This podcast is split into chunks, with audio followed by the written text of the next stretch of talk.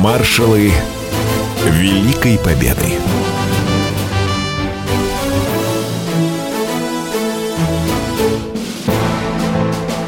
Маршал Советского Союза – персональное воинское звание. Оно было введено 22 сентября 1935 года. Спустя месяц состоялось и первое присвоение.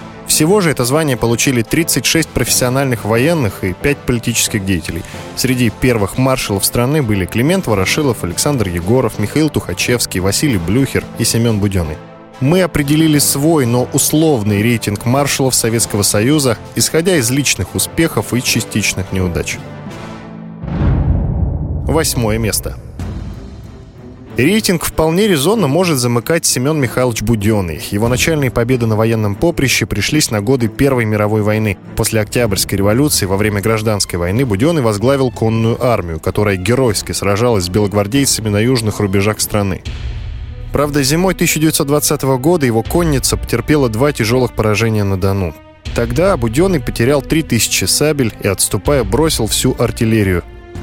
В послужном списке Семена Михайловича имеются и дела гражданские. Например, через два года после присвоения ему и его коллегам маршальского звания Буденный выступил за исключение из партии другого маршала, Тухачевского. В вопросном листе он написал «надо казнить». Но в те времена многие работали на опережение. Если не ты, то тебя. В годы Великой Отечественной войны по приказу маршала Буденного был взорван Днепрогэс. В потоках воды погибли тысячи людей. Немецкие солдаты, красноармейцы, беженцы, местное население – с января 43 года Буденный командовал кавалерией Красной Армии. Седьмое место. На седьмую строчку в условном рейтинге маршалов Советского Союза можно поставить Климента Ефремовича Ворошилова – его заслуги в сражении гражданской войны неоспоримы. Он командовал армией и военным округом, был наркомом внутренних дел Украины. Кроме того, вместе с Дзержинским Ворошилов принимал активное участие в создании Всероссийской чрезвычайной комиссии. В 1921 году участвовал в подавлении Кронштадтского восстания. Десять лет Климент Ефремович возглавлял Народный комиссариат по военным и морским делам. Шесть лет был наркомом обороны СССР. В начале Великой Отечественной лично водил морских пехотинцев в штыковой атаке, а в 1944-м стал единственным, кого вывели из состава Госкомитета обороны. Шестое место. Его в рейтинге маршалов Советского Союза можно отдать Семену Константиновичу Тимошенко.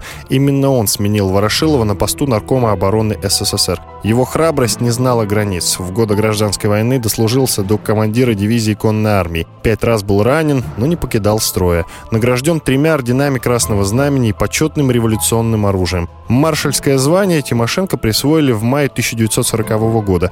На второй день Великой Отечественной войны был назначен председателем ставки главного командования. В июле 41-го, командуя Западным фронтом, попытался контратаковать немцев близ белорусского города Лепель.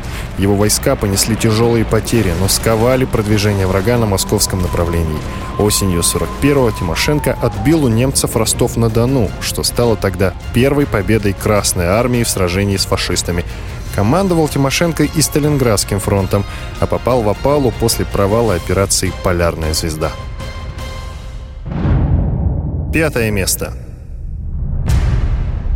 На пятой строчке виртуального рейтинга советских маршалов условно находится Леонид Александрович Говоров. Во время гражданской войны подпоручик Говоров вступил в ряды белой армии адмирала Колчака, однако уже через год перешел на сторону большевиков. Стал добровольцем стрелковой дивизии под командованием Блюхера и занял должность командира артиллерийского дивизиона. Дважды был ранен, а за отвагу в ходе Перископско-Чингарской операции будущего маршала Говорова наградили Орденом Красного Знамени – с первого дня Великой Отечественной Леонид Александрович на Западном фронте. Лично руководит работами по организации Можайской линии обороны и готовит ответный удар.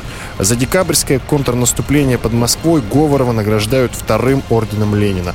А в 44-м командующий Ленинградским фронтом Говоров отдал приказ о проведении салюта в честь снятия блокады с города на Неве. Четвертое место. Четвертую позицию условного рейтинга маршалов Советского Союза можно с полным правом отдать Ивану Степановичу Коневу. В годы гражданской войны он был комиссаром бронепоезда, комиссаром дивизии и штаба армии Дальневосточной Республики. Незадолго до начала Великой Отечественной Конев возглавил Забайкальский военный округ, а летом 41-го его перевели командовать армией Западного фронта. Конев со своими бойцами попал в окружение, но сумел вывести из него управление армией и полк связи. При командовании Конева на Западном фронте Красная Армия потерпела одно из самых тяжелых поражений за всю войну. В Вяземском сражении наши потери составили до 700 тысяч человек. От суда и возможного расстрела Конева спас Георгий Жуков, который рекомендовал его на должность командующего Калининским фронтом. Войска под командованием Конева потерпели неудачу в Ржевской битве, а также в Жиздринской операции – но в 43 году Конев реабилитировался в Курской битве, а его войска Степного фронта освободили Белгород и Харьков. В 44-м Ивану Степановичу присвоили звание маршала Советского Союза, а в июне 45-го его наградили второй золотой звездой героя за образцовое руководство войсками в завершающих операциях Великой Отечественной. Третье место. Родион Яковлевич Малиновский на третьем месте условного рейтинга маршалов Советского Союза.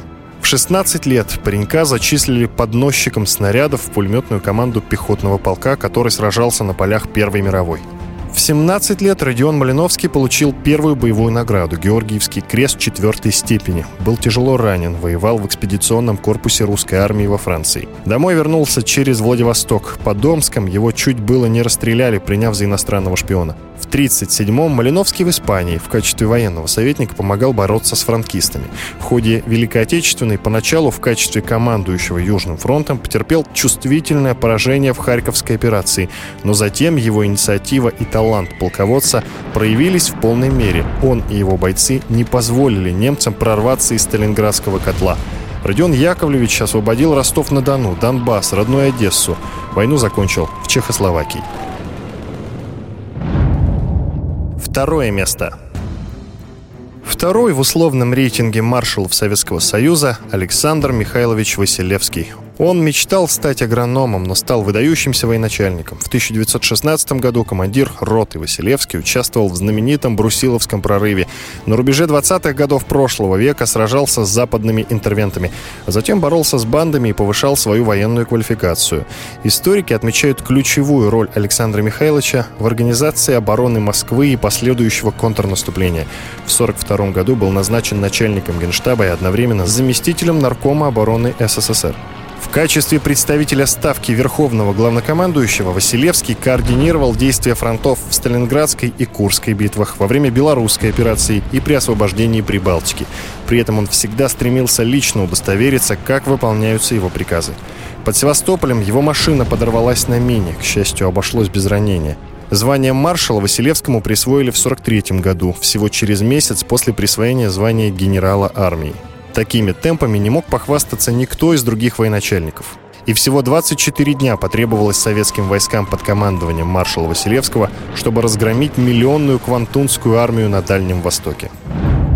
Первое место – даже в спорте называть истинного чемпиона бывает довольно сложно, а в определении лучшего маршала Советского Союза и подавно. Поэтому, чтобы не обидеть память Георгия Константиновича Жукова и Константина Константиновича Рокоссовского, в рейтинге маршалов их обоих можно поставить на высшую ступень. Причем Рокоссовский — единственный в истории СССР дважды маршал. Польше он удостоился такого же звания. Рокоссовский командовал парадом Победы в июне 1945 года, а принимал парад Жуков, которого в народе назвали «маршалом Победы». И Рокоссовский, и Жуков воевали на фронтах Первой мировой. В гражданскую они сражались в рядах Красной Армии, и оба в кавалерии. А в начале 20-х годов были слушателями курсов усовершенствования командного состава. Затем Рокоссовский служил в Монголии, а Жуков попал туда значительно позже, чтобы проявить себя в боях на Халкинголе. Рокоссовский в это время находился в тюрьме по обвинению в связях с польской и японской разведками. В марте 40-го Рокоссовского освободили и реабилитировали. В марте 42-го получил тяжелое ранение осколком снаряда. Следующей зимой его войска пленили фельдмаршала Паулюса и 90 тысяч немецких солдат под Сталинградом. Он пользовался огромной популярностью у подчиненных. В составе Центрального фронта был создан отдельный офицерский штрафной батальон. Немцы панически боялись его и прозвали «бандой Рокоссовского». Если говорить о заслугах Георгия Константиновича Жукова, то они общеизвестны. Достаточно сказать, что он стал первым маршалом СССР с начала Великой Отечественной. С нашим рейтингом маршалов Советского Союза не совсем согласился историк, основатель портала «Толкователь» Павел Пряников. По словам Пряникова, в этом списке нет двух больших стратегов. Первый — это маршал Тухачевский, а второй маршал — Борис Шапошников. Соответственно, двух маршалов старой формации Ворошилова и Буденова Пряников из этого списка удалил, потому что заслуги этих людей пришлись на годы гражданской войны. И во время Великой Отечественной войны, которая представляла собой войну нового типа, они, конечно, не справились с теми стратегическими задачами, которые были на них возложены. И Павел решил отдать маршалу Жукову только третью строчку, хоть и признает его заслуги. Но на первые два места определил Рокоссовского и Малиновского последний раз звание маршал Советского Союза было присвоено в апреле 90 -го года тогдашнему министру обороны Дмитрию Язову. Звание маршал Советского Союза исключили из перечня воинских званий в 1991 году в связи с распадом СССР. Но уже через два года появилось звание маршал Российской Федерации. Маршалы Великой Победы.